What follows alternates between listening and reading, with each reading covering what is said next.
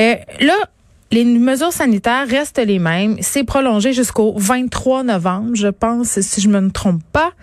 Et euh, on va se demander est-ce que ça sera suffisant? Est-ce que ça va être suffisant pour enrayer la pandémie au Québec de garder ces mêmes mesures sanitaires Est-ce qu'on devrait en ajouter une couche? On en parle tout de suite avec le docteur Nina Machouf, qui est épidémiologiste. Bonjour, docteur Machouf. Bonjour, Madame Peterson. Bon, premièrement, euh, votre réaction à cette annonce du premier ministre hier de prolonger la période de restriction, euh, j'imagine que vous n'étiez pas surprise. Non, je n'étais pas surprise et je pense que c'est sage. Et peut-être on doit apprendre désormais à vivre euh, à peu près un mois à la fois. Parce que on ne contrôle pas grand-chose. Aujourd'hui, à travers le monde, il y a encore 500 000 nouvelles personnes qui s'infectent à chaque jour. On n'en a pas fini avec la COVID. Mais oui, puis je trouve ça intéressant euh, ce que vous dites par rapport au contrôle, parce que c'est un peu devant ça qu'on est placé, cette espèce de perte de contrôle collectif, puis on a l'impression qu'avec les mesures, justement, on va le reprendre, le contrôle, hein, parce que tout le monde, on se soumet quand même à des règles qui font pas notre affaire, mais on le fait parce qu'on se dit que les cas vont descendre. Là, on a vu ces derniers temps quand même, puis aujourd'hui, on est encore remonté à 963 cas qu'on n'est pas tant que ça sorti de l'auberge. On nous parlait de descendre en bas des 500 cas par jour pour peut-être lever les restrictions. Là, on voit qu'on est très loin de la coupe aux lèvres. Euh, est-ce que la prolongation de ces mesures sanitaires-là, là, celles qu'on connaît en ce moment, est-ce que ça sera suffisant pour reprendre le dessus et la faire diminuer, euh, cette pandémie-là? Est-ce qu'on va être capable de redescendre en bas de 500 en faisant seulement ça? Et je mets des guillemets à seulement, là, parce que je suis bien consciente que pour bien des gens, c'est difficile. Mhm. Euh, la première vague, on a tout fermé. Hein? Le gouvernement a tout fermé parce que il pensait que c'était comme ça qu'il fallait faire. Et de toute façon, on n'en connaissait pas plus et on savait pas qu'est-ce qu'il fallait faire exactement, mais on mm. savait qu'il fallait diminuer les contacts entre les gens. Donc, ce qu'ils ont, c'est ce qu'ils ont fait. Et euh, ça, ça, en fait, on n'a pas très bien réussi notre coup non plus. Le plateau au Québec a duré presque deux mois, tandis que dans certains pays, ça a quand même, ils ont réussi à, baisser leur, euh, leur cours beaucoup plus rapidement que nous. Mais ceci étant dit, cette fois-ci, pour cette deuxième vague, le gouvernement a opté pour essayons de garder le maximum l'économie en marche et l'école en marche. Et essayons de voir qu'est-ce qu'on peut faire. On a appris de notre première vague, on a appris de ce qui s'est passé ailleurs il faut pas que les personnes âgées tombent malades parce que c'est eux qui vont euh, décéder majoritairement. Alors, quand je regarde les chiffres maintenant avec nos mesures, moi, je suis pas si pessimiste. Euh, quand on regarde à l'extérieur du Québec, je parle pas au Canada parce que dans le reste du Canada, ça va relativement, en fait, ça va mieux qu'au Québec du moins.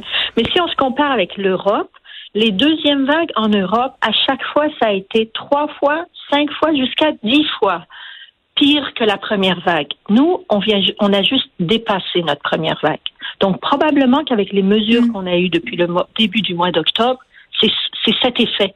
L'effet que notre deuxième vague n'est pas trois fois notre première vague. Et déjà ça, c'est un énorme effet. Autant sur le plan des décès que sur le plan de la charge pour le système de santé. Alors, moi, je trouve que ça, ça a eu un effet. Et euh, heureusement qu'on a les, les gens qui sont malades maintenant sont très différents de ceux qui sont malades la première vague. On a beaucoup moins d'hospitalisation, on a beaucoup moins de décès. Mais là, Madame Achouf, dites-moi, là, on fait piètre figure là, par rapport aux autres provinces canadiennes, nous au Québec, et euh, bon, pour la première vague, on expliquait ça en partie par la semaine de relâche. Là, il n'y en a pas de semaine de relâche en ce moment. Là, il n'y en a pas eu. Euh, pourquoi on est les pires?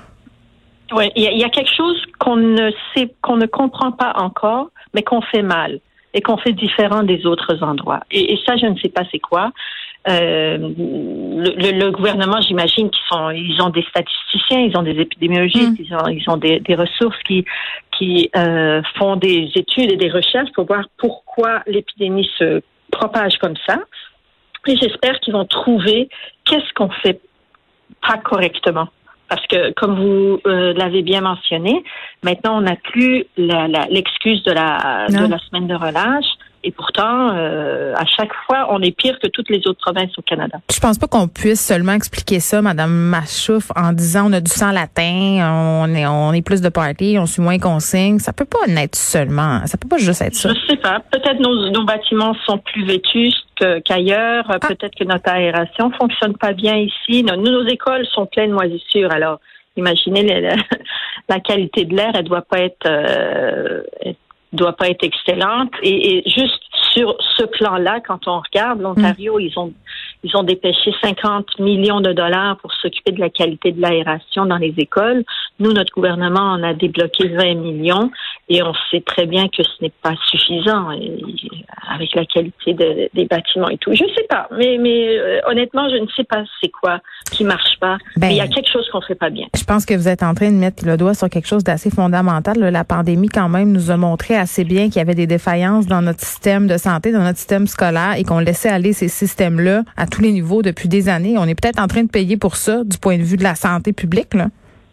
Oui, oui, la santé publique, elle a été délestée. Elle a été amputée depuis des dizaines d'années. Ça fait des décennies qu'on coupe les budgets de la mm. santé publique parce qu'on dit ça c'est pas important. Et maintenant, justement, on voit que on voit l'importance de la santé publique. Et, on, a tout coupé les ailes de la santé publique. Alors, Ouais. Bon, parlons-en euh, des écoles, justement. Euh, Madame Machouf, hier, la grosse annonce, c'était quand même, euh, bon, un, qu'on prolongeait, mais deux, que les élèves de secondaire 3 en zone rouge allaient faire l'école en alternance, c'est-à-dire un jour sur deux. Là, du point de vue de votre épidémiologique, est-ce que vous pouvez nous expliquer ce que ça change dans, dans la vraie vie, là, que les étudiants de secondaire 3, 4, 5 allent à l'école un jour sur deux? Sur deux? moi, si on m'aurait demandé mon avis, j'aurais dit euh, ben euh, qu'ils viennent un jour sur deux, mais la moitié de la classe à chaque fois. Oui, c'est ça le problème. La moitié de la classe vienne un jour, puis la l'autre moitié le lendemain. Et là, le gouvernement en a décidé autrement. La seule, l'élément, la logique là-dedans, c'est qu'il faut baisser la concentration d'élèves dans le même endroit fermé, donc dans la classe pendant longtemps parce que les élèves passent beaucoup de temps dans la classe. Mm. La logique est il faut baisser cette concentration de personnes.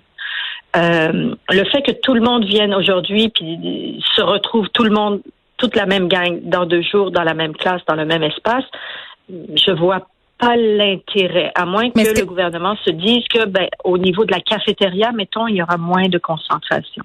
Dans l'école en général, ça va baisser la concentration. C'est vrai, mais les élèves, c'est dans la classe qu'ils passent le plus gros de leur temps. Et c'est, à mon avis, dans les classes qu'il faut que la concentration d'élèves diminue.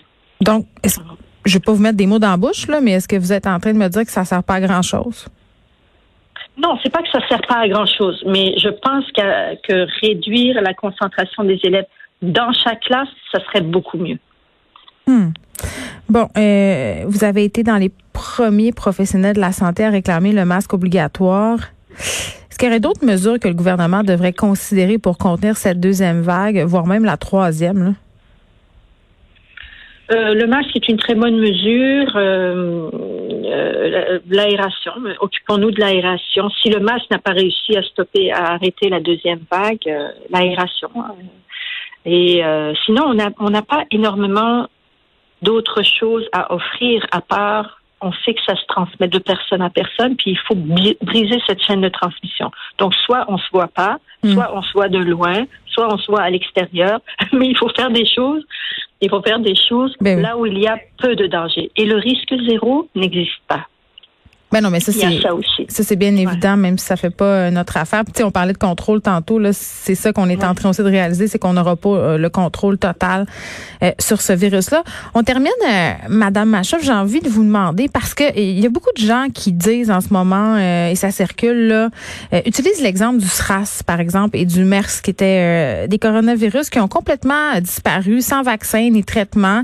Et là, on fait des parallèles pour dire que la COVID peut-être n'est pas aussi dangereuse que l'on croit. Est-ce que ça se pourrait hein, que la COVID-19 disparaisse un peu d'elle-même, comme c'est le cas de ces deux coronavirus-là qu'on vient de nommer là? Ça se peut qu'elle disparaisse d'elle-même, mais ça fait quand même euh, dix mois qu'elle est là hmm. et elle n'a pas perdu en vigueur là. Si, on regarde les statistiques mondiaux, le taux d'augmentation de nouvelles infections par jour est en constante euh, augmentation, là, c'est en augmentation constante. Ça n'a pas baissé du tout, là. 500 000 nouvelles infections par jour qu'on est rendu dix mois après le début de l'infection. Euh, c'est vrai qu'ils sont de la même famille.